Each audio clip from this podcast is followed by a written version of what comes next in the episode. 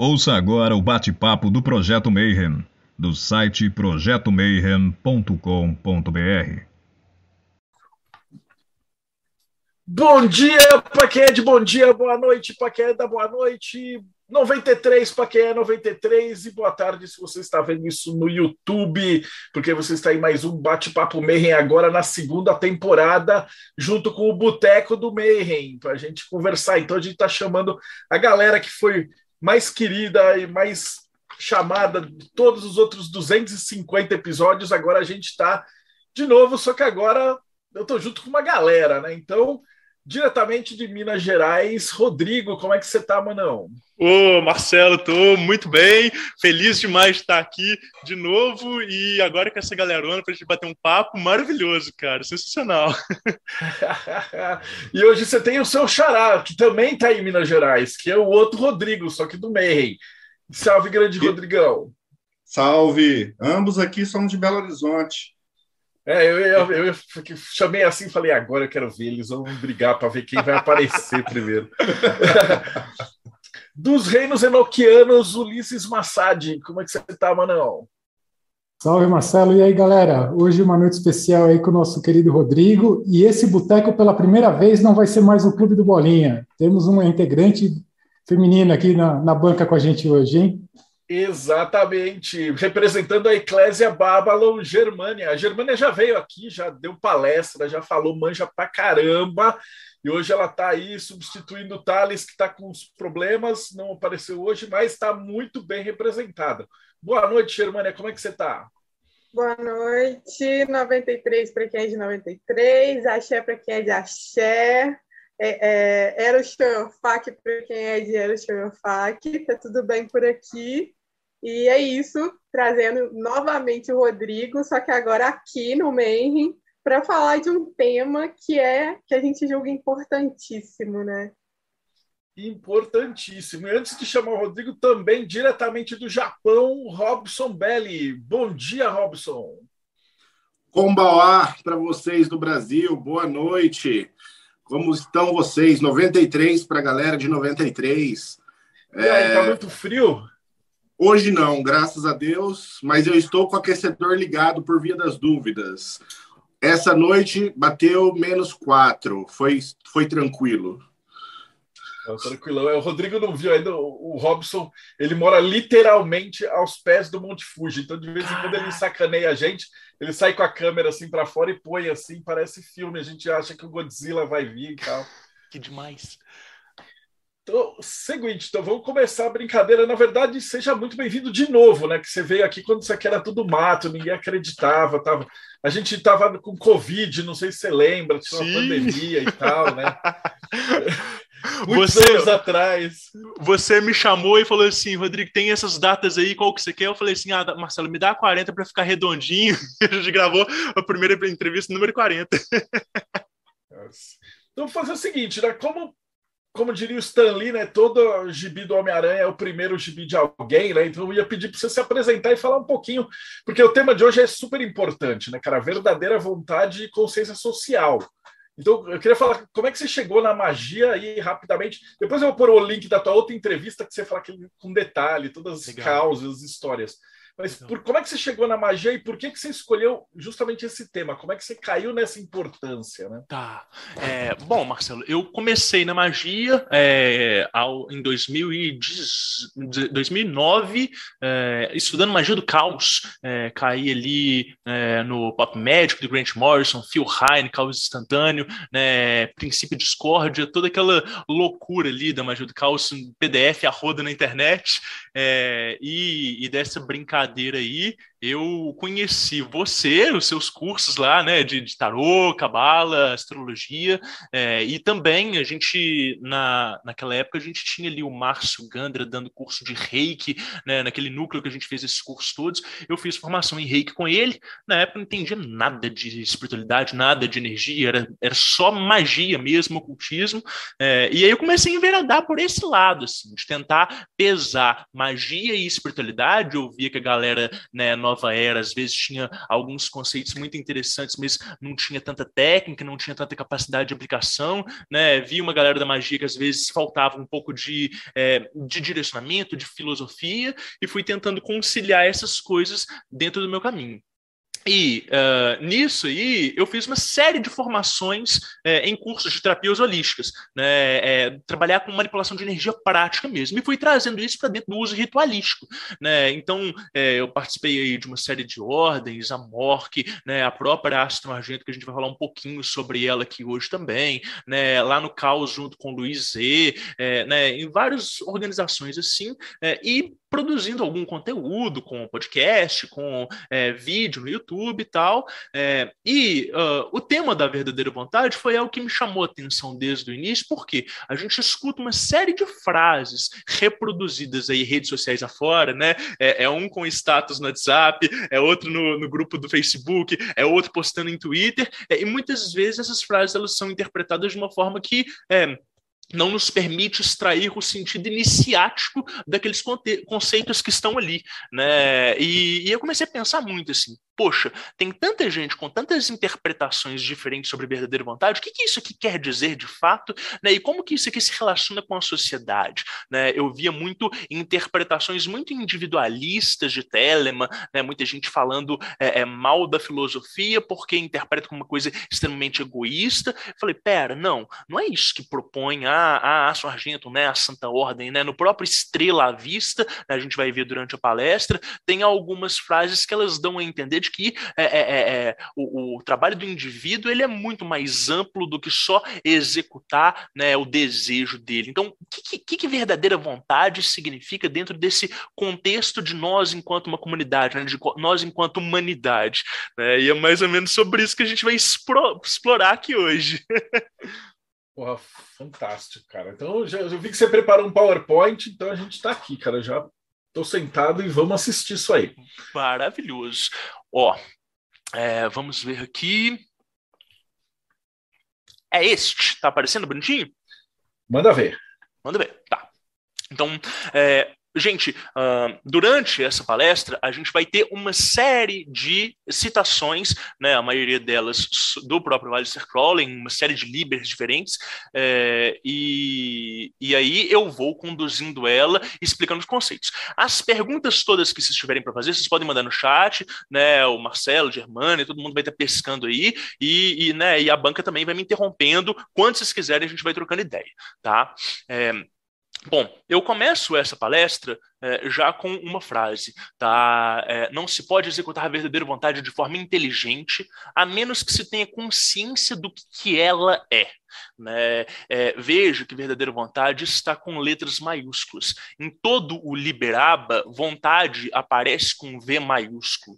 Né? E a gente tem, então, esse termo vontade e a gente tem esse termo verdadeira vontade que estão é, dissociados um do outro levemente. Né? O que vontade significa dentro dessa filosofia iniciática, sobretudo em Telemann. Né? Quando a gente fala de vontade, a gente está falando de combustível, a gente está falando de poder, a gente está falando de magnetismo, a gente está falando da capacidade do indivíduo de se projetar no mundo, né? toda essa capacidade dele de fazer as coisas acontecerem. Né? E a gente tem o costume de diferenciar vontade de desejo. Né? O próprio Crowley ele vai falar isso, assim, que a vontade não são é, essas emanações egóicas é, frutos do imediatismo. Né? A vontade ela não pode ser provocada por fontes externas. Né? A gente vê muito no nosso mundo contemporâneo é, que a função da publicidade, do marketing, é provocar o desejo no indivíduo para que ele compre, né? é fazer consumir. Se você se permite ser provocado, isso é um desejo. A vontade ela não é provocada, ela pode ser motivada, ela se manifesta. Por isso o poder pessoal, por isso o magnetismo, por isso esse combustível que anima né, todos os atos do indivíduo. Né? E o que, é a verdadeira vontade né, em, em decorrência disso? Né? A verdadeira vontade ela se manifesta muito mais no sentido de um propósito, um objetivo, um caminho, né, um meio pelo qual se guiar. Então, enquanto a vontade ela fala da expressão individual do, né, do ser, é, a verdadeira vontade vai falar dessa trilha é, que ele vai manifestar no mundo. Só que é, né, quando a gente está falando então de verdadeira vontade, a gente precisa de definir algumas coisinhas, tá? verdadeira vontade, ela é intrínseca, ou seja, ela é inata, ela não é elegível, o ser não escolhe, ela é algo que nasce com ele, tá? Essa verdadeira vontade, ela é interior, tá? Ela é inconsciente, ela é imanifestada, ou seja, quando o ser nasce, na maioria das vezes, claro que existem casos e casos, mas na maioria das vezes ele não tem consciência daquilo que ele veio fazer no mundo, né? Ela não está manifesta ainda, ela precisa ser né, é, é, é gestada, né? Além disso, ela é individual, ou seja, ela tem matizes próprias, ela vai se manifestar na vida de cada indivíduo de uma forma particular, né? Não existe dois seres com a mesma verdadeira vontade. É, a, a, existem seres com verdadeiras vontades parecidas e eles vão se juntar e colaborar entre si, ou eles vão entrar numa guerra de ego, né, e vão é, é, se confrontar e se degladiar e tudo, né? Por fim, né, a verdadeira vontade ela é intransferível, ou seja, ela é de responsabilidade única do ser. Né? Por mais que você tenha todos os recursos do mundo, é, dinheiro, né, contatos, você não consegue alocar aquilo que você tem para fazer para um terceiro, né, para um empregado, para uma outra pessoa. Né? Mas, muito embora ela tenha esses quatro valores fixos, a gente tem também algumas coisas que a gente pode dizer acerca desses valores. Então, por mais que ela seja intrínseca, né? ela é aprimorável, né? O ser nasce com ela, mas ele pode desenvolver ela, ele pode é, é, aprimorar aquela estrutura para ela se manifestar melhor, né? É, é, uma pergunta que eu sempre falo assim: é, se você tivesse é, recurso ilimitado, dinheiro para fazer tudo que você quisesse na vida, né, o que, que você faria e como que aquilo dali é, interferiria na sua obra. Né? Então, se você tem mais recursos, você pode amplificar onde você chega, amplificar suas forças de trabalho, né? ela pode ser, então, desenvolvível. Né? Se ela é interior, é, né, se ela é inconsciente, ela é manifestada, ainda assim, ela pode ser traduzível, né? É a função das ordens iniciáticas, né? É fazer o ser com que ele possa analisar a si próprio, analisar o próprio caminho dele, analisar todos os fatos que acometem a vida dele e através dessa análise ele conseguir expressar isso que antes parecia uma incógnita, que antes parecia algo, né? Que, que era impalpável, né? E se, se essa verdadeira vontade ela é individual, né? É, ainda assim, ela é produto do coletivo, né? ela está passível de receber colaborações. Então, a gente fala que os melhores livros são aqueles que são ricos em referências bibliográficas, porque o autor que ele não consegue referenciar outras pessoas, ou que ele não consegue entender quem que contribuiu para ele, ou a pesquisa dele, o contexto dele né, não estão ricos o suficiente, né, ou ele é ingênuo de achar que ele chegou naquela ideia sozinha. Né? Então, toda verdadeira verdadeira vontade, toda obra, né, ela é coletiva em maior ou menor aspecto, né? Eu, eu, gosto muito do livro justamente por causa desse exemplo, assim. Todo livro tem uma dedicatória ali de alguém que, ah, agradeço ao fulano, a fulana, meu companheiro e minha companheira que me aguentou durante a produção do livro, né? É, então, é, é produto do coletivo. E se ela é produto do coletivo, ainda que ela seja intransferível, né, ela pode ser inspiradora, ela pode permitir continuação então, se a gente está falando aí, né, de Telemann, a gente está falando de Crowley, né? A, a, gente, todos nós já nos deparamos pelo menos alguma vez com algum, é, né? Pseudo-reencarnação do Crowley. Né? Ah, eu sou a reencarnação do grande mago, etc. E tal. É, essas pessoas, às vezes, elas têm ali né, essa ingenuidade de querer seguir um propósito que já foi uh, né, traçado. Agora, veja, né, quando o Crowley ele funda as bases de Telemann, né, quando ele gesta junto com Cecil Jones né, a é, ele dá, ele cria uma plataforma para que outros tantos indivíduos eles possam expressar a verdadeira vontade deles, né? E além disso, né, indivíduos como Frater Rachad, né, os chefes de linhagem da Aston Argentum, eles possam continuar uma verdadeira vontade do Crowley. Então, por mais que o indivíduo já esteja morto, né, já passou dessa para uma melhor, é, a, obra dele ela continua em expansão, em formatos completamente diferentes, às vezes completamente diferentes do que ele esperava, né, mas são obras que elas são inspiradoras e que elas fazem com que mais pessoas possam né, convergir e desenvolver em conjunto. Né? Por isso que eu falo, essa verdadeira vontade, ela também diz esse aspecto de colaboração. Tá? Podemos avançar? Legal. É, esse documento chamado Uma Estrela à Vista, né, ele lança as bases de fundamentação da Santa Ordem, né, da Astro Argento. Né, e ele tem é, uma frase que ele vai conceituar da seguinte forma: cada membro deve ter por principal propósito descobrir para si próprio sua verdadeira vontade e fazer essa vontade e nada mais. Ou seja, você vê que é um grupo, né, uma organização que ela está calcada em fazer com que cada um dos indivíduos descubra aquilo que move eles essencialmente, aquilo que está no cerne deles e que consiga expressar isso no mundo. Né? Por que, que essa organização está preocupada tanto com o indivíduo conseguir gestar isso que é tão interno? Né? É, é, a gente vai entender isso nessa complementação.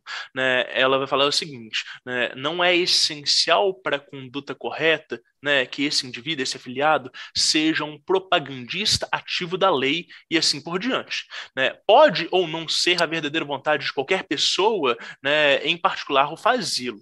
Né? Mas desde que o propósito fundamental da ordem é promover a consecução da humanidade, a afiliação implica, por definição, a vontade de ajudar a humanidade pelos meios mais adequados inerentes. Ou seja, o que, que essa frase quer dizer para a gente? É, ela quer dizer que o propósito da ordem é auxiliar a humanidade a chegar num novo patamar, né, numa consecução, num novo grau de consciência. E que isso só é possível através da expressão da verdadeira vontade de cada um desses membros e que esses membros, né, eles possam, não que eles sejam obrigados, mas que eles possam é, incentivar incentivar e fornecer bases e estruturas para que outras pessoas também possam executar essa verdadeira vontade. A gente vai ver mais adiante nessa palestra que a soma das vontades individuais cria a vontade do coletivo, né? Então, é, é, né, se a ordem ela está preocupada com essa consecução da humanidade, ela está preocupada com a expressão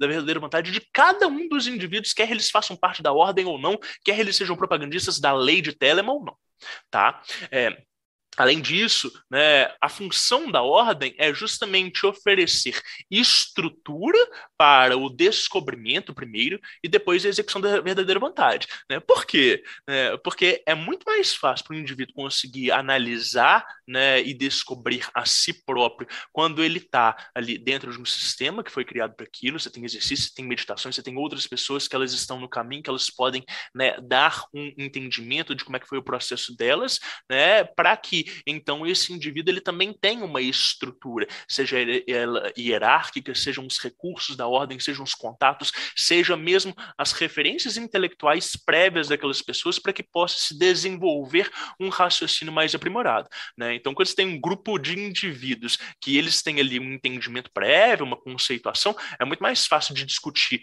né, numa linguagem inteligível do que você ter que formar né, um indivíduo do zero para você conseguir discutir aqueles conceitos. Né? E é, a partir daí, a gente tem uma das frases mais famosas né, que a gente escuta falar sobre verdadeira vontade, que é justamente o seguinte: né, um homem que está executando a sua verdadeira vontade tem a inércia do universo para assisti-lo. Né? E essa frase ela é, ela é muito potente, né? ela vai falar de potência, né? porque o que, que esse homem né, que está simplesmente executando né, a vontade dele, aquilo que vem do íntimo dele, né, por que, que ele tem essa distinção? Né, o que, que faz com que ele tenha esse poder de que o contexto todo é, conspire através dele? Né, é, esse homem né, que executa essa verdadeira vontade, esse ser humano, é, ele está em êxtase. Né? Quando, quando a gente está falando de verdadeira vontade, a gente está falando de satisfação, a gente está falando de saciedade. Né? É, não existe um indivíduo que ele esteja cumprindo o seu propósito, ele esteja insatisfeito a partir daquilo dali. Não que ele não esteja sujeito às alegrias, às tristezas, aos reveses da vida. Né? Essa inércia do universo não quer dizer isso. Ela quer dizer que ele tem consciência para conseguir administrar cada um desses fluxos com maestria, sem que ele ele possa cair no, nos abismos né, do próprio ego dele né, e da mesquinhez dele. Então, a gente não está falando de um indivíduo executando a individualidade dele, mas sim como um corpo de execução da vontade do todo, tá? Né? E se esse indivíduo está executando essa vontade maior, então ele tem responsabilidade, né? Ele é um representante dessa vontade do todo. Por isso que em algumas ordens, quando a gente fala assim, ah, fulaninho lá é o magos, né? Ele é o logos, né? Esse logos, ele é o verbo divino em ação, né? Ele, ele perde, né, a, a distinção entre homem, né, e, e e, e, e, e, o todo, e o macrocosmo, né? Ele é a própria expressão dessa potência, tá? É, e aí, vamos começar a falar então sobre essa questão de vontade do universo tá? É, se a gente pensar que uh, o universo ele é uma inteligência ativa, ou seja, ele está conspirando para com uh, esses indivíduos ao redor, né? A gente vai ter manifestações progressivas e muito bem marcadas. Então a gente tem aí num ano as estações, né? a gente tem os ciclos astrológicos, a gente tem as precessões dos equinócios, a gente tem os éons, né? É, é, são, são formas cíclicas de que essa inteligência macrocósmica muito maior, ela vá se expressando através do ritmo, né? E uh, essa, essa inteligência, ela vai se expressar através de vontade. Então, quando a gente fala lá, né, que a gente tem o Aeon da deusa, depois o Aeon do deus, né, de Isis, Osíris, depois você tem a, a, o, o Aeon de Horus, né, o Crowley ele vai e publica o livro da lei e fala que todos os antigos rituais eles estão abrogados, que eles não valem mais, que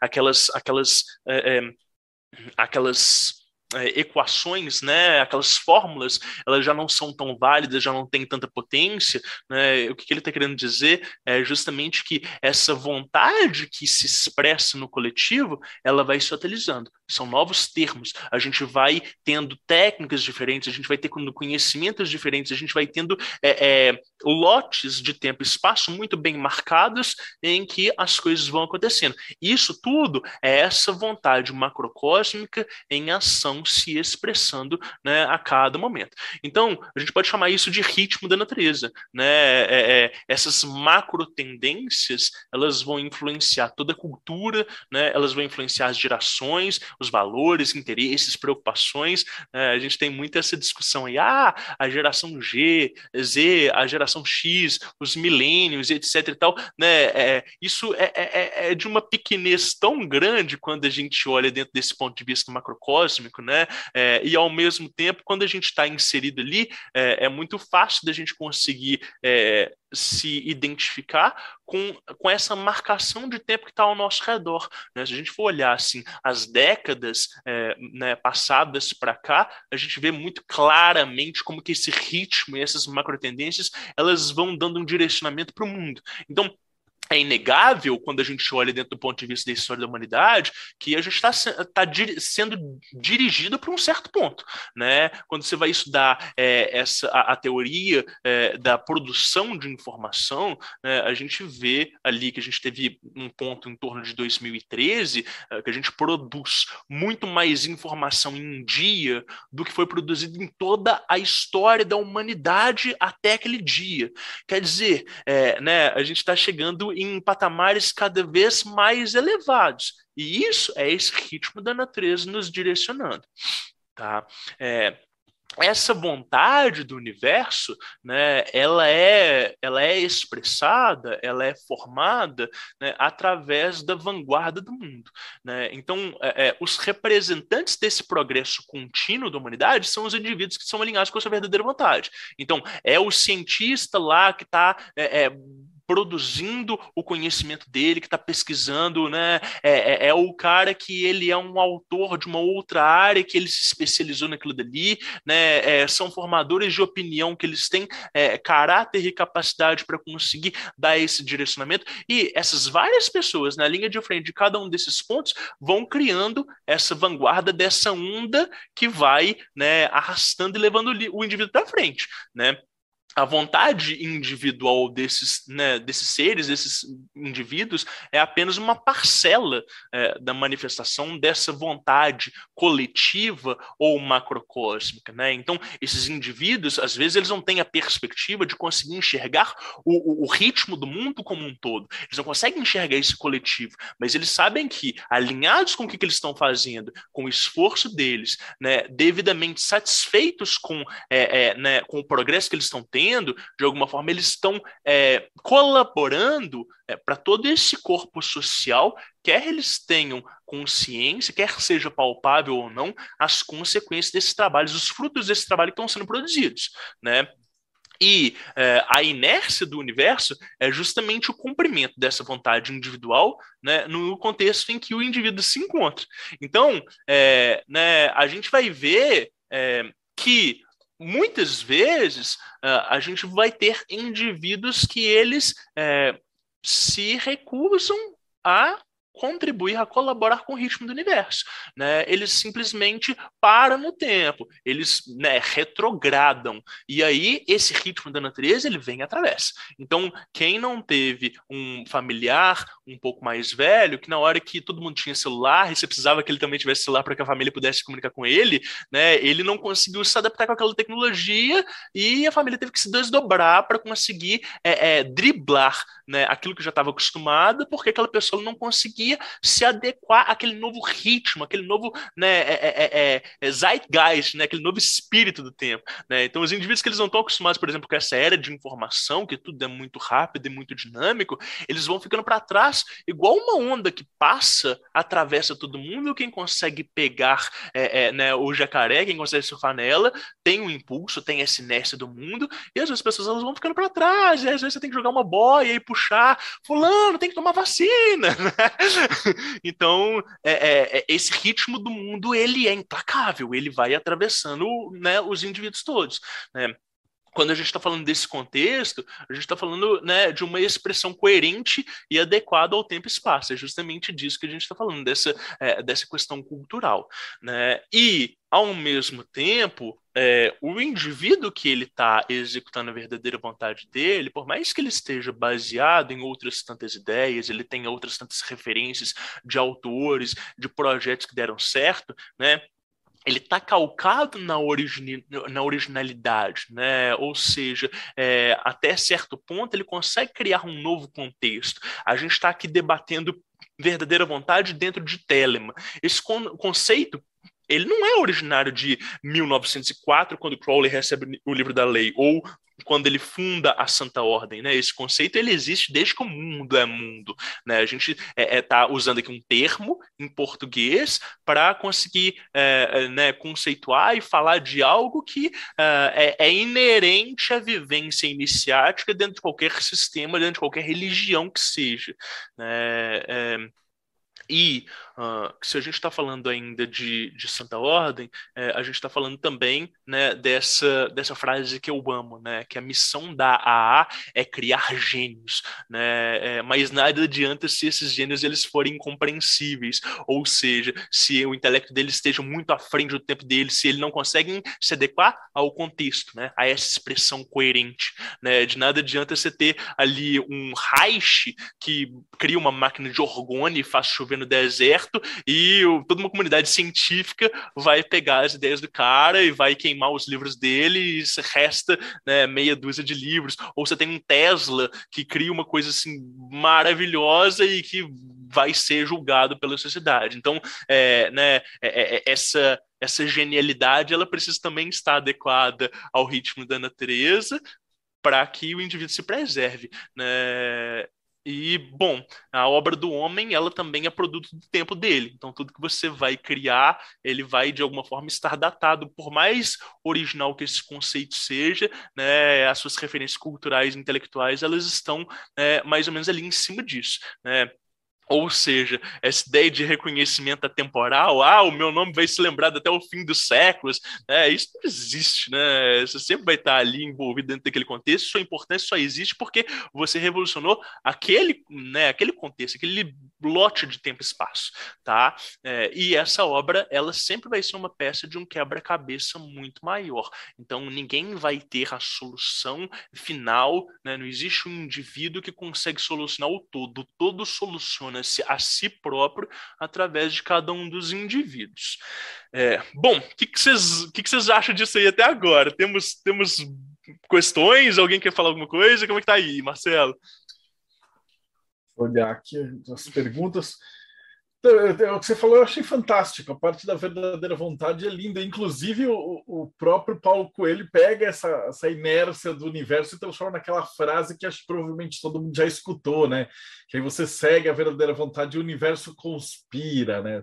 Então tá aí revelado da onde que ele tirou essa frase, né? Ô, Rodrigo, é, você chegou a investigar a origem da onde vem isso? Você comentou, né, que a, a verdadeira vontade é um negócio super antigo. Você, qual foi a, você chegou a ver qual a fonte mais antiga que você achou que tem mais ou menos essa ideia ou não? Não, Ulisses, é, é, eu, eu, eu imagino que tenha algo a ver com o Tantra, num sentido de que é, o Tantra ser uma proposição de um caminho de hedonismo, né? E eu defendo que verdadeira vontade ele é um caminho de prazer, não um caminho austero, não é um caminho de autocobrança. É claro que você precisa de ter disciplina, né? mas é um caminho de expressão do ser, expressão da vontade, né? Essa vontade, quando ela está expressa, ela traz saciedade. Então eu imagino que venha de algo dessa raiz, mas eu não, não vou saber referenciar em outras tradições, né? Tem termos, a gente, a gente tem aquele termo em japonês, talvez o, o Robson até aponte, não sei, né, do Ishikigawa, né, aquela... A, a, a, é, aquele diagrama em que a gente junta uh, várias satisfações diferentes. Todo mundo já deve ter visto aqui. Eu vou ver se eu encontro uma imagem mais para frente, mas não vou saber, Luiz, é, referenciar onde exatamente. Não, legal. É, eu sei que eu, chama Ikigai. Termo, né? Ikigai. De potência, né? Em Spinoza, se eu não me engano, ele fala um pouco de potência, de repente pode ser ali um ponto, mas eu queria saber se tem algo, alguma coisa anterior até, né? Legal. Esse nosso é mais antigo. Tem o Rabelais, que ele vai falar na, da obra que o Crowley puxou, da Verdadeira Vontade, faz o que tu queres.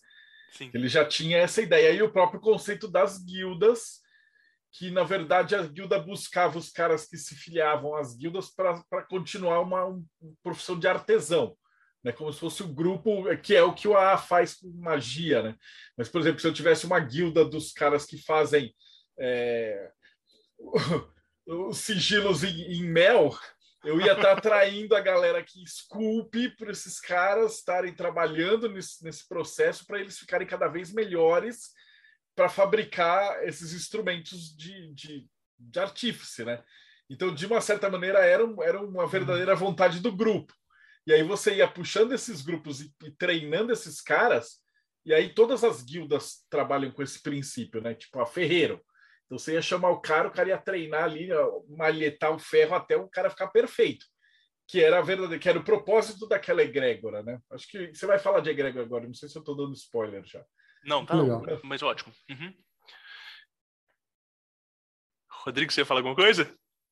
É, uma pergunta: essa verdadeira vontade só pode ser encontrada dentro da A ou uma pessoa fora da, da A pode encontrar a verdadeira vontade? Não, qualquer pessoa ela, ela tem a sua verdadeira vontade, ela pode encontrar por conta própria, né? E vários outros sistemas iniciáticos eles vão conduzir o indivíduo justamente, né, para encontrar isso, para conseguir manifestar isso.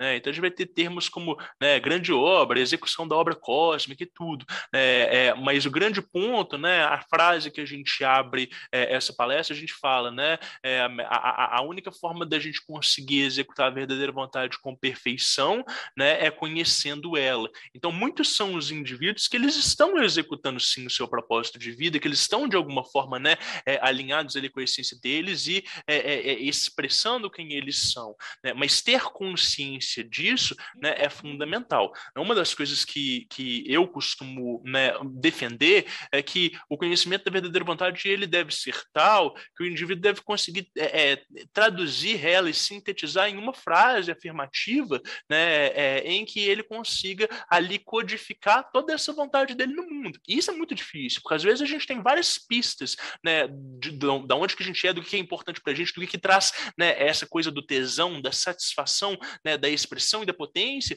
mas a gente não sabe como que a gente aloca esses diversos recursos, diversas qualidades e possibilidades que a gente tem na nossa vida, né, dentro de uma forma coerente. Então, conseguir trazer a minha facilidade de comunicação, né, com a minha vontade de querer ajudar outras pessoas pessoas entenderem mais sobre magia e espiritualidade, né? com a minha. É, é, o meu entendimento de que às vezes é preciso fazer um intercâmbio em, em, circuitos que são muito fechados, né, me leva a algum momento conseguir falar assim, ah, peraí, a verdadeira vontade do Rodrigo é reconstruir ponte entre espiritualidade e magia, né, e isso, né, é, é claro que é, é, uma definição que ela é passageira, né, pode ser que daqui a 10 anos essa ponte ela já esteja restabelecida e fala assim, opa, pera, que ingenuidade, achei que meu trabalho ia parar ali e tem muito mais coisa para fazer, né, mas é por isso que a gente fala, né, isso que a gente falou agora, a verdadeira vontade ela vai ser uma expressão do contexto, né, de um lote de tempo e espaço, né, é, porque é só a partir das referências que você tem ao seu redor que você consegue conceituar e que você consegue ter contraste para conseguir né, se referenciar. Se você não tem é, outros indivíduos, se você não tem referências culturais, se você não tem entendimento dos diversos processos que estão acontecendo ao seu redor, né, a sua obra ela fica solta e aí ela não tem coerência, não faz sentido nenhum. Né? Então, sim, é, a, a A ela fornece uma das estruturas possíveis, mas outros grupos que vão trabalhar com esse conceito também vão oferecer estruturas tão potentes quanto para que o indivíduo possa né, é, correr atrás disso aí. É, Nota que não precisa nem ser mágico a parada, né? Porque é, o próprio o Campbell, o Campbell falava follow your bliss. É, segue ah. o seu êxtase. É, se você pegar até o, o, agora eu não vou lembrar qual dos ateus, eu acho que foi o Dawkins, que ele falava que você tem que encontrar alguma coisa maior do que você e aí dedicar sua energia para isso. Ah. Né, que, é o, que é o que move os cientistas, né, que seria uma versão ateísta da verdadeira vontade. Né? Então, o cara sei lá, ele olha assim, puta, vou descobrir um planeta que tem vida, e aí o cara dedica a vida inteira dele a ficar no, no telescópio fazendo conta e etc Sim. e tal, e o cara é ateuzão, o cara zero espiritualidade, mas ele está seguindo a verdadeira vontade, né? Então. É, eu vou falar de uma experiência minha aqui. É, eu sou professor, estou como diretor, eu passei por uns perrengues, é, porque de uma certa forma, agora eu, eu vejo como se eu estivesse tentando negar o que, que eu sou. Então, passei por depressão. E quando eu aceitei que eu deveria ser professor, as minhas aulas melhoraram. Só que aí eu comecei a ser empurrado. Hum. Não foi nenhuma escolha. Eu saí da sala de aula e fui para a vice-direção. Legal. Passei perrengue lá também, mas consegui sobrepujar essa, esses perrengues e agora estou como diretor. E agora eu, a minha visão de direção é que eu estou ali para. É, falei numa reunião ontem com os professores para facilitar com que os professores possam voar. Eu estou ali para que os professores possam dar as melhores aulas que eles conseguirem. Legal para ser apenas um trampolim para que o professor possa é, al alcançar altos voos. Então, assim, é, na minha visão, posso estar errado. Eu estou vivendo minha verdadeira vontade, é ser professor. Aí, se você me perguntar, Rodrigo, o que, que você gostaria de ser diferente de ser professor? Não sei. Eu me vejo como professor. Depois de morto, serei professor. Se eu tivesse muito dinheiro, o que, que eu ia fazer? Eu ia investir na escola que eu estou trabalhando. Sim. Eu me divirto com os problemas. Eu, assim, eu fico entediado quando eu estou no fim de semana, quando eu estou de férias. Eu quero é trabalhar. É o meu prazer, é o meu tesão. E tem é algumas coisas para mudar as coisas. E é incrível, assim, as gestões anteriores, ninguém tinha dinheiro para fazer nada. O dinheiro agora está fluindo. Apareceu. não é dinheiro. Uhum, eu trabalho uhum. em escola pública.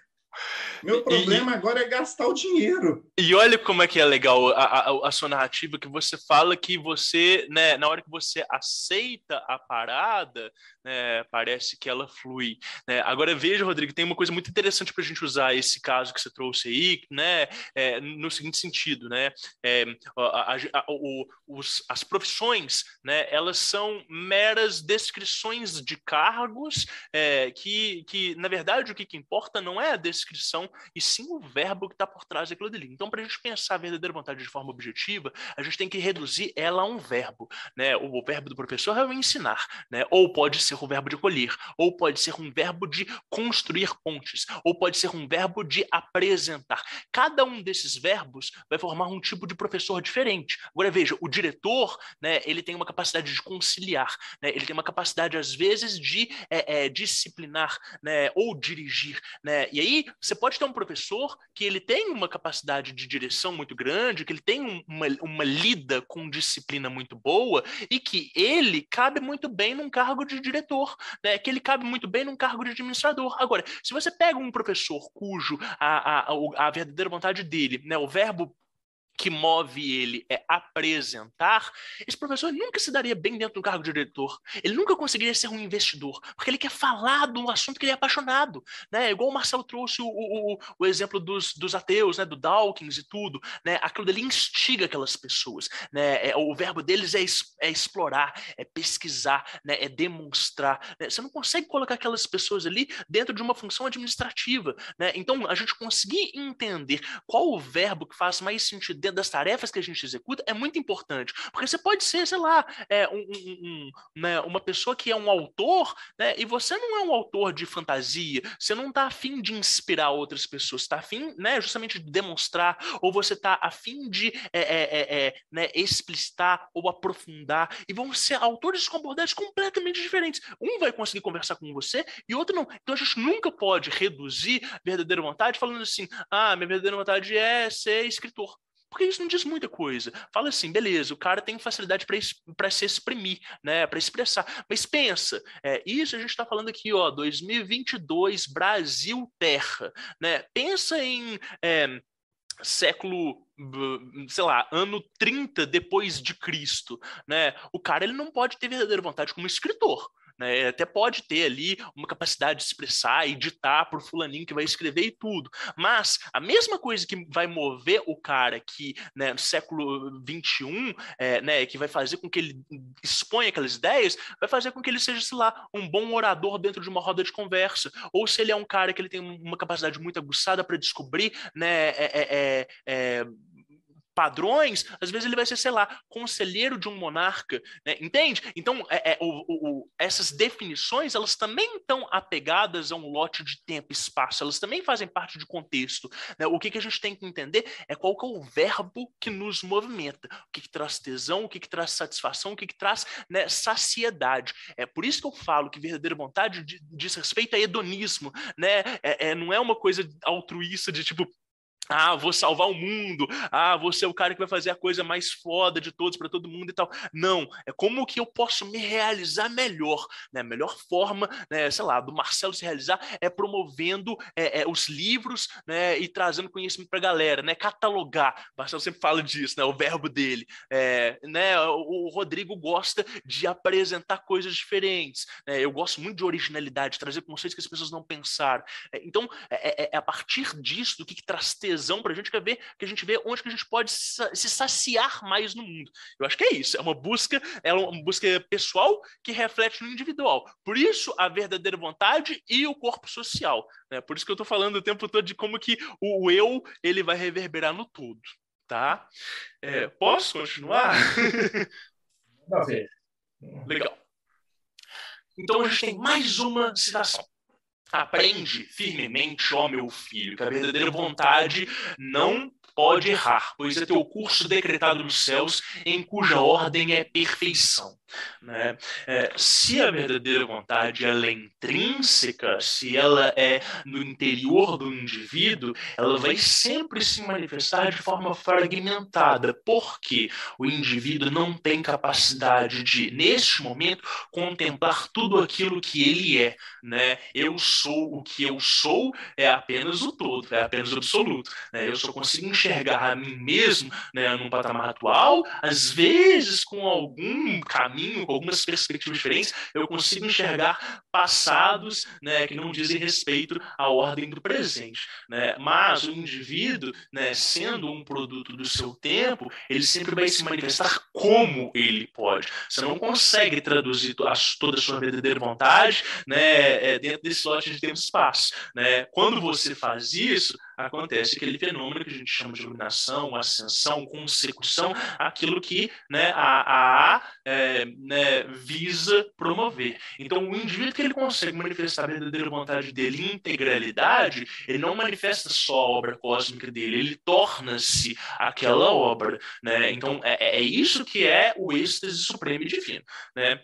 Até que o adepto consiga transcender as limitações internas e externas e consiga se expressar de forma fiel e autêntica, né, ele continua sendo é, uh, um produto do tempo e do espaço né, sempre. Né? Então a gente não pode ter essa, essa pretensão de achar que a gente vai achar a, a solução final das coisas. É, uma digressão. Imaginem um homem cuja verdadeira vontade seja baseada então no verbo ensinar. Né? Sua verdadeira vontade é passar o conhecimento adiante. Qual o conhecimento? Né? Qualquer conhecimento com que ele se identifique.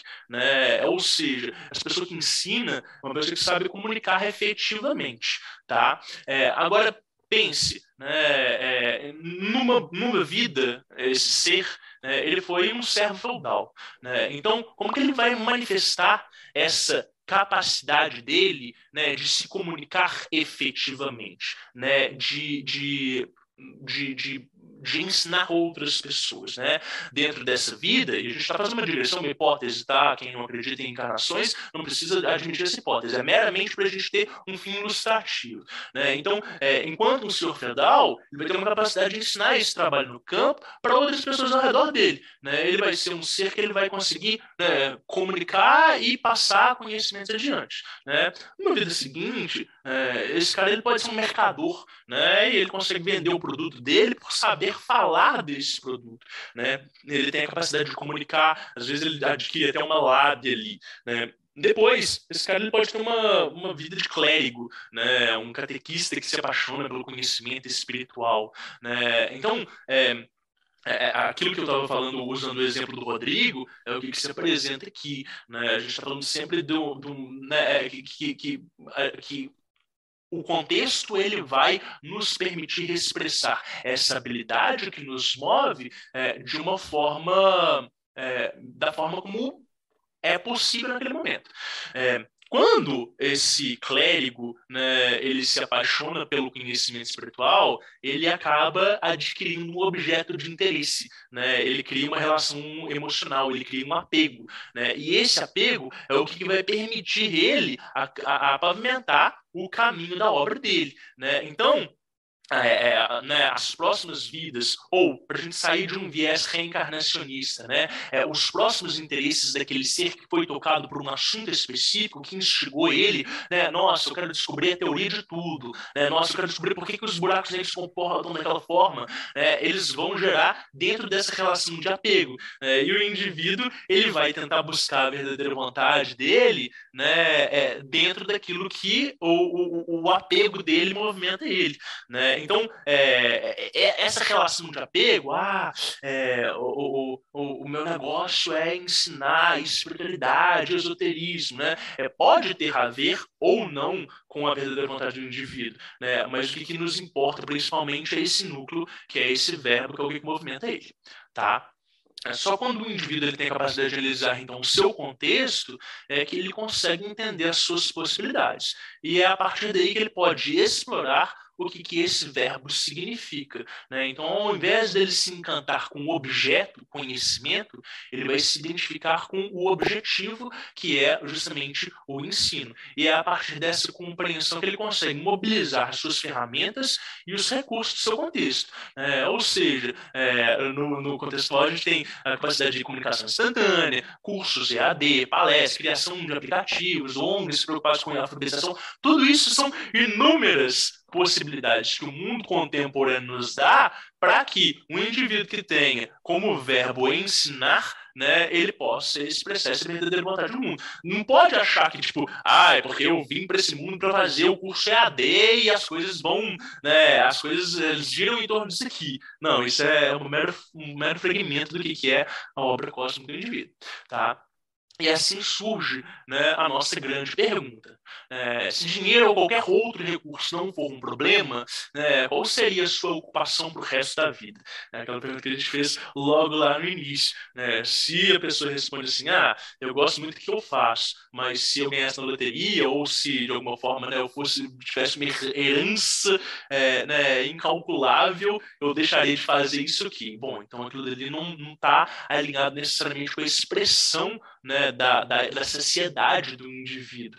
Né? É, uma pessoa que ela é apaixonada por, pelo conhecimento ela pode é, comprar uma biblioteca, né? uma pessoa é, aplica, apaixonada pelo ensino pode, sei lá, fazer uma aplicação prática, querer construir um colégio, uma nova rede de ensino, revolucionar a forma como isso se apresenta no mundo. Né?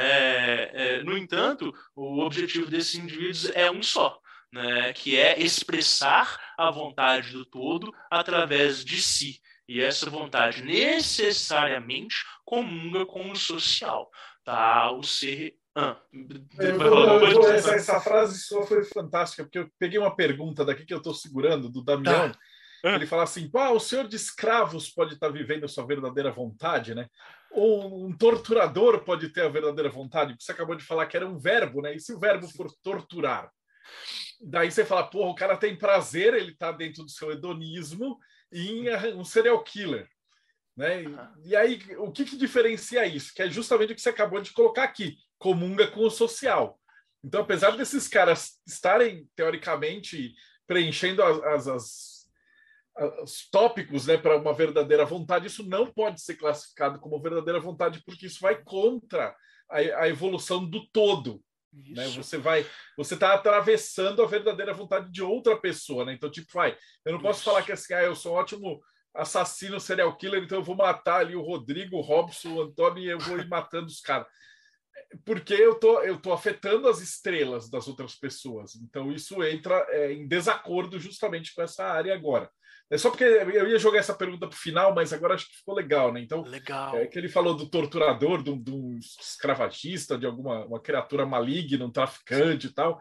Se isso é conta como verdadeira vontade, e a resposta dentro desse padrão é não. Porque Sim, não. você está é, é, impedindo outras pessoas de realizarem a vontade delas, né? E, e, e, mais do que isso, né? Assim, é, a, gente, a, a, gente pode é, recorrer né, ao argumento de que existem pessoas sádicas e que elas sentem prazer com o outro, mas esse prazer ele não é essencial, ele não é, ele não toca a existência do indivíduo. Então, é, né, é aquilo que a gente fala logo lá no início da gente conseguir dissociar o que, que é desejo do que, que é vontade. A vontade é a expressão do magnetismo do indivíduo, a vontade é a expressão do que ele faz no mundo. Né? O desejo dele pode ser um fetiche, pode ser uma parafilia, pode ser alguma coisa que atravessa ele, que do nada ele fala assim: porra, vou matar todo mundo legal, é isso, né? O cara é, é, teve algum tipo de lapso de consciência, ele acha que aquilo dali é, é, é, é, a razão dele de viver no mundo, né? No entanto, esse indivíduo ele não consegue comungar, né? Justamente nem com, nem com o, o social, né? E nem com o todo, né? Então, essas pessoas que às vezes elas argumentam de que ah, a verdadeira vontade é praticar o, algum tipo de mal contra outra pessoa, né? isso, isso cai por terra dentro do que a gente expôs aqui. É, tem algo, gente, que precisa ser dito. Assim, é, né, quando a gente está expressando a nossa vontade, é, a gente está esbarrando na, é, é, na trajetória de outras pessoas, mas não na órbita delas. Né? Pessoas que têm verdadeiras vontades similares e que conseguem disciplinar o ego delas, elas conseguem construir coisas juntos. Né? O nosso caso aqui hoje, a gente consegue co colaborar e juntar esse tanto de gente para fazer uma coisa que, pô, é legal pra caramba. O projeto Mayhem, junto um monte de gente para trazer, para falar que, quer dizer, são pessoas que têm obras individuais, mas que elas estão compondo para o objetivo do coletivo de divulgação de conhecimento. Né? É, pessoas que, às vezes, elas têm vontades parecidas, mas que elas não conseguem disciplinar o ego delas, elas entram né, em divergência. Né? Então, é, ah, o fulano está fazendo isso e tal, e fala mal do fulano, do ciclano, ou se opõe. É, então, é, é, é, é para se expressar essa vontade no mundo, a gente precisa de conseguir se colocar de novo como um instrumento, como um representante desse todo. E isso vai exigir reforma interna. Não basta a gente ter uma mente genial, não basta a gente ter uma série de referências internas bacanas, né, se a gente não consegue é, se organizar é, psicologicamente. Posso pôr fogo no parquinho? Vai lá, Ulisses. Manda, por favor. falar também. Olha, vou colocar o fogo no parquinho na, na, aqui na pergunta. Eu sou engenheiro que estou construindo a bomba atômica. Eu estou fazendo a minha verdadeira vontade ou não? Uau! Uau! Eu acredito que sim, com toda certeza. É, mas é isso, sim. A gente tem níveis de consecução da nossa verdadeira vontade diferentes, níveis de satisfação diferentes. Seu trabalho ele pode ser completamente é, né, extasiante para você, e, no entanto, você tem uma preocupação moral em relação àquilo dali, ou uma coisa é você ser um engenheiro que você está construindo uma bomba atômica é, a partir de terceiros. Alguém te contratou. Outra coisa é você ser um engenheiro que você foi sequestrado de um país para você fazer aquilo dali. Outra coisa é você ser um engenheiro que tem recurso para caralho e que está desenvolvendo aquilo dali por conta própria, né? E você tem, é, né, ah, você tem as possibilidades de controlar as consequências daquilo dali que você está desenvolvendo. Percebe que cada uma dessas situações ela vai trazer um nível de satisfação e de saciedade em relação ao projeto final, porque uma coisa é eu posso ter uma sociedade em, em entregar um projeto ao longo da minha vida inteira e chegar no final aquilo dali ser uma catástrofe e o, a minha culpa e o meu remorso remorso, ela matar todo o meu desenvolvimento, tudo aquilo que eu trouxe para o mundo. Né? E de alguma forma, é, esse ritmo do mundo, ele não obedece tanto às nossas concepções morais que a gente tem enquanto coletivo em 2022, enquanto humanidade. Né? É, é, ele tem o, o, ritmo do mundo, né? esse zeitgeist, ele tem uma moral, sim, mas uma moral própria, né? Aquilo que a gente ia chamar de leis que regem o universo, né? Que elas são muito pouco traduzidas e sintetizadas, não são leis escritas, né? Então, acredito que sim, Ulisses. É, é, é, dentro dessa hipótese, eu acredito que isso pode acontecer sim. Aliás, acharia difícil que um indivíduo conseguir desenvolver né, é, é, situações dessa magnitude se não tivesse, no mínimo, alinhado um pouco com, né, com a, a, a potencialidade e a capacidade deles ali. Show, fantástico. Vai lá, Germânia. É, não só lembrar, assim, né, que é uma coisa que até eu e o Rod a gente sempre conversa e que a gente vê muito expresso em Telemann e pouco falado, que é o seguinte: quando eu interfiro na verdadeira vontade de outra pessoa, eu estou deixando de fazer a minha, cumprir a minha verdadeira vontade. Porque se eu saio da minha órbita para interferir na órbita de outrem, eu estou ali fazendo uma coisa que não tem nada a ver comigo. Eu estou saindo da minha órbita para interferir no outro, né? Sim. E, e, e, pensar também que a nossa existência é múltipla. Então, enquanto eu sou ali o cara que está, né, vamos lá, eu, que eu sou engenheiro que eu estou desenvolvendo ali um projeto e tudo, quer ele seja, né, um projeto perigoso ou não, é, eu sou aquela pessoa desenvolvendo essa verdadeira vontade ali. Mas em casa, com a minha família, eu sou uma outra persona. Com os meus amigos, eu sou uma outra persona. Nada impede que eu seja um, né, um, um cara extremamente corrupto e que mesmo desenvolvendo parte né, de novo, não se manifesta a verdadeira vontade integralmente até numa até né, num grau de é, refinamento né, refinamento consciencial. Então, nada impede que mesmo você tendo esse desenvolvimento, essa capacidade de compreensão e de expressão da sua essência, ainda assim em outras partes da sua vida você seja um cara escroto e reprovável e tudo, né? Então, as coisas elas não são é, é, hegemônicas, né? Não é tudo bonitinho de que só porque o cara tá ali na, né, na numa, numa um caminho espiritual bonitinho, ele deixa de ser né, um, um cara reprovável. Então, é, novamente, vamos voltar a uma citação do Estrela Faltou um negócio. Robson, Sim. você ia colocar uma coisa. Ah. É, eu vou excluir a ideia, a hipótese que o Ulisses colocou de um engenheiro fazendo bomba atômica, ok? Eu vou entrar numa questão muito mais artística agora. É, eu vou citar uma parte do livro do Bruce Lee, o tal do Jet Kune Do, que é a arte da alma. Eu posso fazer essa citação? Claro, por favor, maravilhoso. O objetivo da arte é projetar a visão interior para o mundo, declarar em uma criação estética o espírito mais íntimo e as experiências pessoais de um ser humano é permitir que essas experiências sejam inteligíveis e geralmente reconhecidas dentro de uma estrutura total de um mundo ideal. A arte revela, a arte se revela no entendimento psíquico da essência interior das coisas e da forma a relação do homem com o nada e com a natureza e com o absoluto.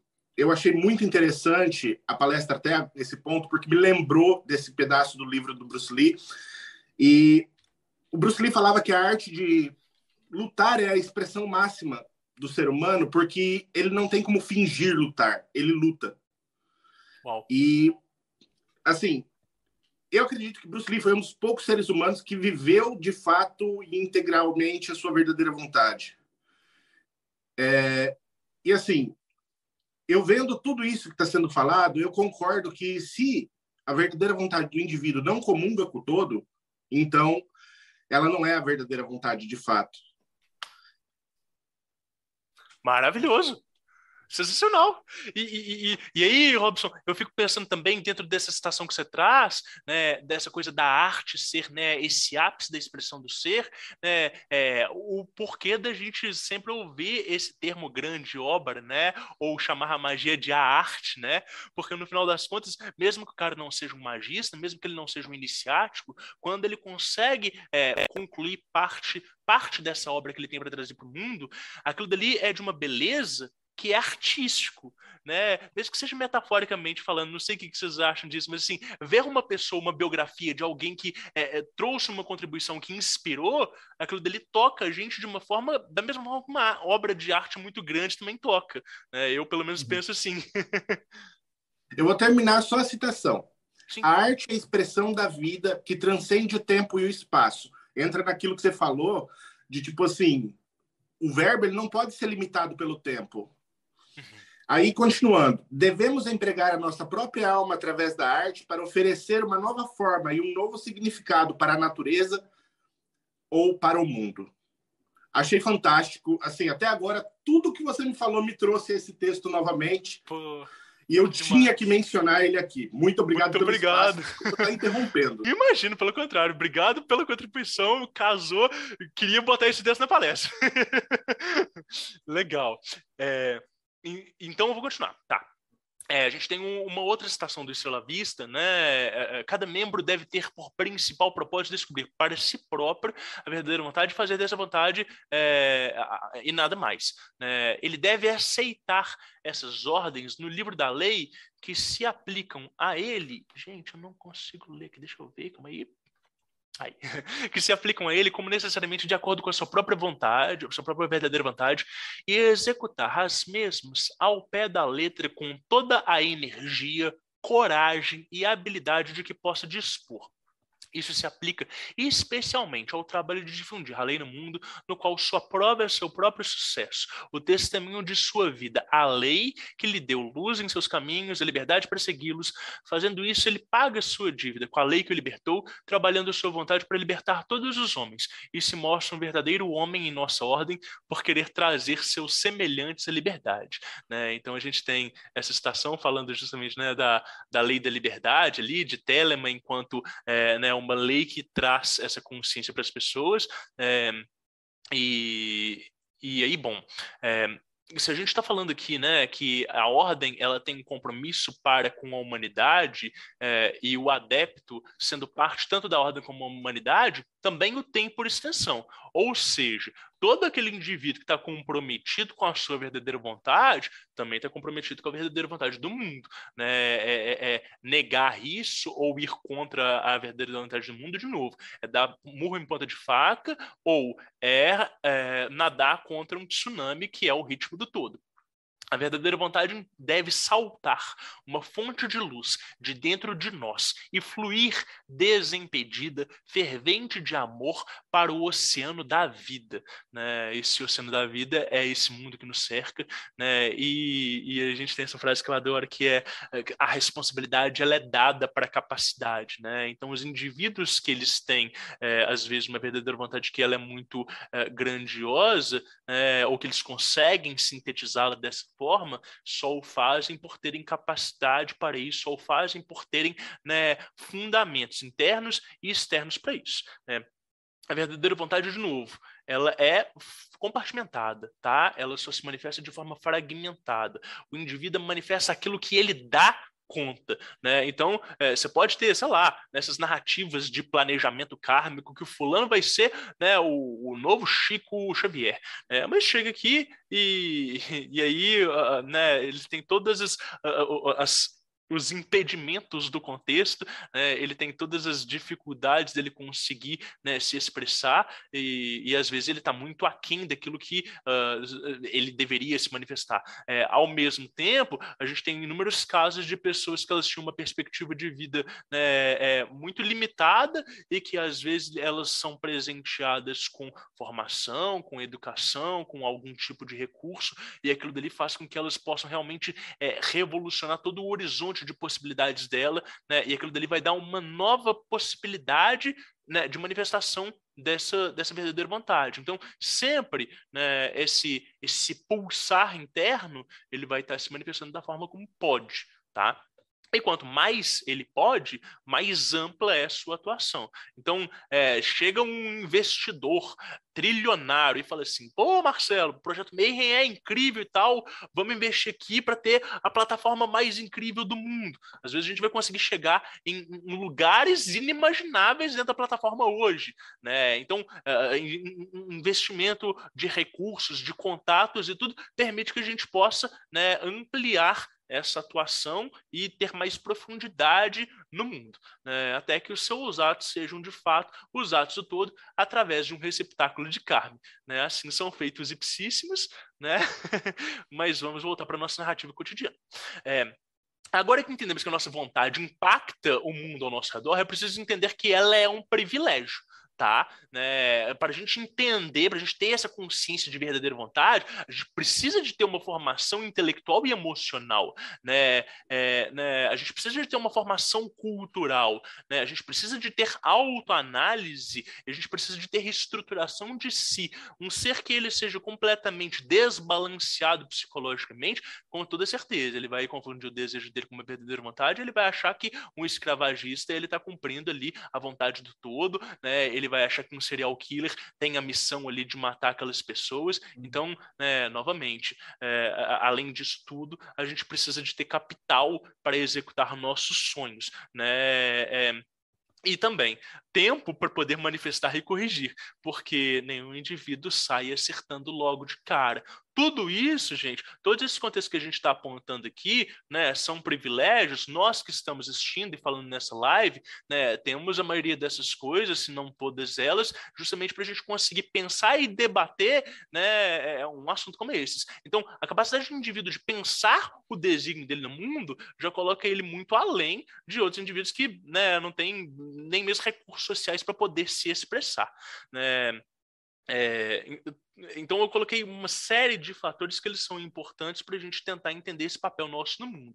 É, e eu trouxe aqui a famosa pirâmide de Maslow, né? O Maslow foi um, um, pensador, né? E ele estrutura. Essa é a única imagem da nossa apresentação, tá? Minha apresentação é tudo preto e branco, mas é, a gente traz aqui, uh, né? Na base de todo ser humano, de toda a estrutura social, a gente tem as necessidades fisiológicas, né? Necessidade de ar fresco né, de respirar, de, de alimentação, de água, né, de reprodução, né, de, de, de poder escrever, né, né, é, poder é, é, é, excrementar, né, enfim, é, é, a base fisiológica. Além disso, o ser humano que ele tem essa é, é alimentação né, e, e, o ar, a respiração dele garantidas, é, ele precisa de necessidade de segurança. Né? Essa necessidade de segurança, ela diz respeito ao corpo, né? ela diz respeito ao emprego, a recursos, a moral, a família. Né? Então, uma pessoa que às vezes ela tem ali é, o básico para se manter, né? mas ela se sente completamente humilhada dentro daquilo que ela tem, ela não está segura, ela não está apta a cuidar daquele, né, daquela comunidade que está ao redor dela, né? E essas seguranças elas se dão não só com recursos, mas com contatos, com relações que se manifestam, né, com uma formação moral, né, com a capacidade de confiar uns nos outros, né? Para além disso aí, quando você tem essa comunidade é, que de alguma forma ela está estabelecida, né, a gente passa a ter é, um sentimento de pertencimento, de necessidade de amar. Né? Então, para além né, só da, da, manutenção de uma família, enquanto um pai e uma mãe, por exemplo, que tem um filho, né, outros modos de família, a gente passa a ter essa necessidade de pertencer, né, de afeto, de ter amizade, né, é, intimidade sexual. Veja que intimidade sexual não, não, tem a ver com reprodução, não tem a ver com sexo, né, tem a ver com a capacidade de é, se conectar com outros indivíduos. Né? O indivíduo que ele só consegue esse tipo de intimidade se ele está seguro de si né, e se ele está alimentado né? Além disso, é, depois disso tudo, ah, eu tenho um monte de amigos, né? o indivíduo ele precisa ter estima, né? autoestima, confiança, né? respeitar as pessoas e ser respeitado pelos outros, né? É, são bases da, da pirâmide até que a gente consiga chegar nessa. Né? Autoatualização ou autoexpressão, quando a gente vai falar de criatividade, a gente vai falar de espontaneidade, a gente vai falar de soluções de problemas. É, por que, que eu trouxe tudo isso aqui? É, porque o indivíduo que está com barriga vazia, ele não consegue pensar na função dele no mundo. Né? O indivíduo que ele está em depressão, ele não consegue, é, em algum momento, colocar tudo de lado né, para conseguir é, é, é, ficar matutando o que, que ele pode fazer para que a vida dele dê certo. Né? Então, assim, muito, muitos desses desses, desses né, desses elementos que estão é, explícitos nessa pirâmide são também sugestões para o iniciático que está nos ouvindo agora, para que ele possa ir resolvendo na vida dele antes que ele se dedique completamente ao caminho espiritual. Porque senão a gente tem aquelas pessoas que elas falam assim, cara, é, eu vou viver a minha espiritualidade aqui agora, é isso que importa e tal. Ele não conseguiu resolver né, a segurança dele de corpo, né, ele não conseguiu resolver ali as relações familiares, ele, isso vai interferir no processo dele, porque se a pirâmide dele não está bem estabilizada, aquele topo vai cair, né? Aquela frase clássica de que a queda é quanto mais alto, maior é a queda, né? É, e para isso, gente, né, quando a gente vai tendo essa consciência, quando a gente está de novo no topo dessa pirâmide, é, quanto mais a gente cresce nessa pirâmide, mais isso vai nos dando insights e capacidades para a gente ir, né, preenchendo e ampliando essas bases, né? Então não é porque eu tenho uma base pronta que eu vou me dedicar para o conhecimento crescimento espiritual e vou para cima e além. Não, preciso ir trazendo mais conforto para os meus. Né? Eu preciso de trazer isso de volta para a sociedade, não só através da expressão do meu trabalho, né? mas às vezes de um trabalho caritativo, às vezes de, de um pensamento que ele vai conseguir convergir né, justamente com esse corpo ao nosso redor.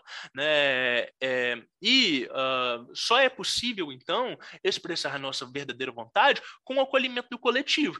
Né? Nenhum indivíduo ele consegue. É, ter sucesso se esse sucesso ele não tem reconhecimento dos demais, né? Sucesso é um, é, é, é, é, um, é um conceito que ele implica duas coisas. Primeiro, autorrealização, né? E reconhecimento coletivo. O indivíduo pode estar feliz com o trabalho dele, né? Mas se aquilo dali ele não toca o social, não toca é, é para o público, né?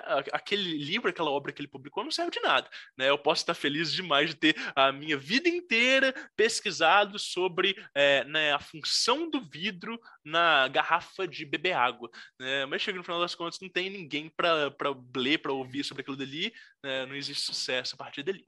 É, só é possível ser acolhido pelo coletivo né, quando a gente oferece algo que, se, que comungue né, com o ritmo da natureza, com os valores, os interesses, as tendências. Então, necessariamente, a verdadeira vontade ela vai se adequar ao contexto cultural vigente. Né, uma pessoa que ela seja muito revolucionária, muito transcendental, né, ou que ela queira trazer valores muito antigos, né, ela não vai conseguir ser aceita por toda por todo aquele entendimento daquele corpo que está ao redor dela.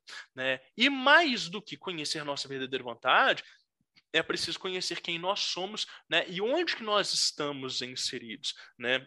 É, é, essa coisa de alteridade, né, da gente se conhecer através do outro, ela só é possível a partir da empatia, a partir do momento que a gente conhece de fato, né, quem são as pessoas que estão envolvidas ao nosso redor, né, quem que é o nosso público-alvo, quem que é a comunidade, né, os nossos amigos, quem está ali, né, é a partir daí que a gente consegue aprender. Então, coragem, compaixão e solidariedade também são da lei do forte. Para quem diz que né, a lei do forte é o individualismo e que ela ignora e atravessa tudo, tá aí a Eclésia Babylon né, e o 4G para provar que é justamente o contrário, que a gente tem é, é espaço né, para caridade e para compaixão e para fazer né, o mundo crescer, mesmo que as iniciativas que a gente esteja apoiando não tenham nada a ver com a função iniciática, não tenha nada a ver com espiritualidade, tem a ver com a nossa espiritualidade, tem a ver com a nossa expressão do que é correto no mundo, tá? Então, essa é a nossa lei, tá? Faz o que tu queres, já dissertou da lei, amor é a lei, amor sob vontade. Era isso que eu tinha para hoje. E aí? Pô, fantástico. Eu acho que resumiu bem, é uma explicação ótima, até para quem não, não, Essa é uma dúvida, acho que de todo mundo que entra, pelo menos no hermetismo, é tipo, o que, que é a verdadeira vontade? Como é que eu faço? eu tô nela e tal, né? Aí você lembra, Rodrigo, que eu pergunto, acho que desde a primeira palestra, sei lá, uhum. acho que era 90 e alguma coisa, que é as três grandes questões, né? Tipo, se você ficar milionário hoje, você vai continuar fazendo o que você faz? Sim. Aí você que vai querer se aposentar ou não? Você, você não se enxerga se aposentando, você vai morrer fazendo o que você faz. E a terceira é se você gasta seu tempo e às vezes se perde fazendo o que você faz e esquece de comer, esquece de. Seria a pequeno, médio e longo prazo da verdadeira vontade, que são os Legal. guias, né? Sim, maravilhoso. É, e, e, e, isso aí serve né, justamente para o indivíduo se referenciar e pensar, né, é, até para não deixar que a obra dele mate ele também. Né? É, legal, muito bom. ver aqui se tem algumas perguntas. Enquanto isso, Rodrigo, Robson, galera, pode fazer seus comentários. Eu vou ver se tem alguma pergunta que ficou faltando. Não, Rodrigo, palestra fantástica essa, muito boa mesmo, muito uh. boa. E assim, me identifiquei com muita coisa ali. Posso estar errado achando que eu estou vivendo a minha verdadeira vontade, não estou, mas é aquilo ali. Maravilhoso, que, que bom, que bom, fico feliz, muito obrigado. Rodrigo, que aula, viu? Eu já vi que morar em Belo, Belo Horizonte, chamar Rodrigo, o cara tem talento para ensinar aí. Lisonjeado. Tá, faz parte da, da, verdadeira vontade, né? Dessa característica. Mas muito bom, cara. Não só é, a palestra foi sensacional, também as perguntas da galera aqui do, do bate-papo, aqui no, no, no, canal de, do chat aqui, foram excelentes também. Foi uma noite bem bacana aqui, muito bom. Robson?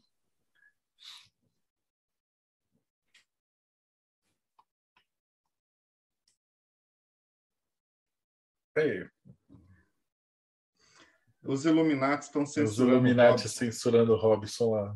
Deixa a Germânia falar primeiro, até que os Illuminati permitam é, a falar. Os Illuminati vão liberar lá. Germana, é, na verdade, a gente tem que agradecer a Germana e o Thales, porque essa palestra o Rodrigo deu primeiro na Eclésia, né? E aí eu quero ver as perguntas e tal. O que, que é a Eclésia Bábalo, Germana? Eclésia Bábalo, ela é. Primeiro vou agradecer ao Rodrigo, né? Meu irmãozãozinho, meu irmão de vidas e vidas Obrigada de coração. Essa palestra é incrível. Primeira vez que eu vi essa palestra, o Rodrigo deu ela numa live dele, acho que foi no Páginas Abertas, se não me engano. Eu estava lá assistindo, chamei o Thales. No final da palestra, estava eu chorando daqui, o Thales chorando de lá. E a gente viu ali naquela palestra é, o ideal da, do 4G Solidário, que é um projeto que a gente desenvolveu dentro da Eclésia Babylon. A Eclésia Babylon ela é uma organização religiosa é, independente, que foi fundado em 2018 por Fauna Rasch. E a nossa base é o gnosticismo, a tradição gnóstica, a lei de Telemann e o iluminismo livre. E uh, a gente criou ali a ideia do quatro dias solidário porque muitos de nós já atuam em algumas daquelas organizações que a gente apoia, né? E a gente tem essa ideia de que se a gente faz esse tipo de trabalho, a gente é telemita e a gente está ali na magia, por que, que a gente não pode atrair os olhares das pessoas para fazerem também esse tipo de trabalho é, no país que a gente vive, com as condições que a gente tem visto, né, e com a pobreza aumentando e com essa desigualdade social enorme? Né? E se a gente já fazia, por que a gente não podia pegar o que a gente já fazia e transformar isso num projeto e tentar plantar ali uma sementinha para o pessoal fazer também? Então, essa palestra do Rodrigo, ela veio assim para poder é, dar aquela sacudida no pessoal, não só no pessoal de Telemann, né? mas na magia no geral, para poder estar tá pensando assim, gente, eu moro num país hum com uma desigualdade social gigantesca e eu poderia estar fazendo um pouquinho de nada, eu poderia estar pegando o meu conhecimento e estar aplicando ali para ajudar em algum projeto, eu poderia estar, sei lá, não sei, fazendo alguma coisa por isso, né, para mudar essa realidade geral aqui do, do nosso país. Porque o pessoal só joga a culpa, né, para outros, para outras pessoas, para política, não sei o quê. Não que não seja também, também, mas a gente também pode fazer um pouquinho. E é isso. Eu queria agradecer, Rodrigo. Obrigada de coração. Obrigado você, você, Germano Tales, Marcelo, todo mundo. Agora o Robson Belli já tem som. Opa! Parabéns pela palestra, Rodrigo. Muito boa, muito boa mesmo. E Achei muito importante alguns tópicos que você aborda a respeito do social, com relação à verdadeira vontade, realmente é fundamental. Nós não podemos pensar na nossa vontade egoísta apenas, porque isso não é a verdadeira vontade de fato. Você mencionou na sua frase final, você fecha com chave de ouro, né, mencionando a parte mais esquecida da lei, que é amor sob vontade, né? Então, parabéns, parabéns mesmo, realmente foi sensacional. E vamos trocar ideia e conheçam também o nosso projeto, nokiano.com.br. Quem quiser participar, procura no YouTube, procura por aí, você vai encontrar e de repente você vai cair lá no nosso grupo de bate-papo, onde estamos realizando a nossa verdadeira vontade, eu e Ulisses, em divulgar para o mundo a magia noquiana. Que legal! Eu, eu, eu conheço o Robson do, do Instagram, dos projetos todos, mas um prazer estar falando com ele aqui ao vivo pela primeira vez. Sensacional, meu irmão. Muito obrigado. É isso aí. E Ulisses, considerações finais. Ah, eu já falei, acho que foi o, foi o segundo a falar, Marcelo. Só. É que eu estou anotando aqui pelas janelinhas. Quem está escutando, desculpa. Eu já devia ter aprendido. É dois anos já dá para fazer profissão de youtuber, mas esquece, cara. Não é a minha verdadeira vontade ser youtuber. Isso é uma ferramenta para divulgar. Eu chamo os caras que manja para eles ensinarem as outras pessoas, né? Então, mas é, ser youtuber definitivamente não é a minha verdadeira vontade. Maravilhoso. Rodrigo, como Marcelo, é que a gente te acha? Fala. É... Rodrigo, então. É, antes ah, do... Eu falo Rodrigo, Rodrigo... os dois, eu esqueço. Putz, é, eu vou... Antes do ah, Rodrigo muito... falar aqui, aproveita que você está falando, fala para o pessoal que está chegando agora o que, que é o Projeto Mayhem, como que é, os projetos que você está fazendo. Aí depois termina com o Rodrigo falando como que acha ele, etc. Então, o Mayhem, para quem não conhece ainda, assim, ele é um projeto que ele já existe desde os tempos do Orkut, que é a galera que estuda, pesquisa. E ela não tem um grupo, ele não é telemita, ele não é metista, ele não é macumbístico, ele é de todo, todo mundo. Então, eu, tanto que a galera me pergunta assim, pô, mas o que, que eu devo estudar? Eu falo, mano, não sei, cara, tem 270 entrevistas cada um que vem aqui, a gente tem vontade de se converter, né? Eu tava falando com o Robson Culisso outro dia, que aí veio o cara dar uma aula de budismo, aí você fala, pô, você é budista. Aí daí vem, aí vem a moça falar de Sikh, né? Aí a religião hinduísta, aí você fala, puta, eu vou pôr um turbante, cara, é, é do caralho isso aqui. Aí vem o Rafa Reis falar de sufismo, você fala, agora eu vou, vou virar sufi. E aí vem o, o Mário vai falar do Islã, e aí você fala, pô, agora eu vou pro Islã. Então não dá, cara. O projeto Mayhem ele vai mostrar tudo. Aqui acho que é o projeto mais diverso que tem de ocultismo. Então a gente já entrevistou de padre até satanista, de budista, sikh, de, de quimbandeiro até um bandista, o que você imaginar, a gente está apresentando para a galera, né? Faz uma curadoria, então tenta pegar os melhores de cada área. E o que, que é o projeto Mayhem? Na verdade, ele tem uma parte do Catarse, que é uma parte paga. Por quê? Porque a gente tem uma revista. Ah, você tem a minha está lá na sala, né? Casa de Ferreiro, tem a revista do Hermetismo, que é o, é o quê? A cada três meses os posts. Então, por exemplo, o pessoal da Eclésia produz texto, o Robson, o Ulisses, o Tiago, o pessoal do Morte Súbita que está com a gente também. Né? Hoje ele falou que ele precisava matar uns bode, ele não, não pôde participar aqui. Mas o Morte Súbita também produz. E aí a gente fala o seguinte: está faltando material para divulgar isso. Então a gente criou uma revista que é basicamente a Equinox brasileira. Então a gente tem ISBN, tem tudo isso aí, e a cada três meses a gente escolhe os melhores textos daqueles três meses e publica.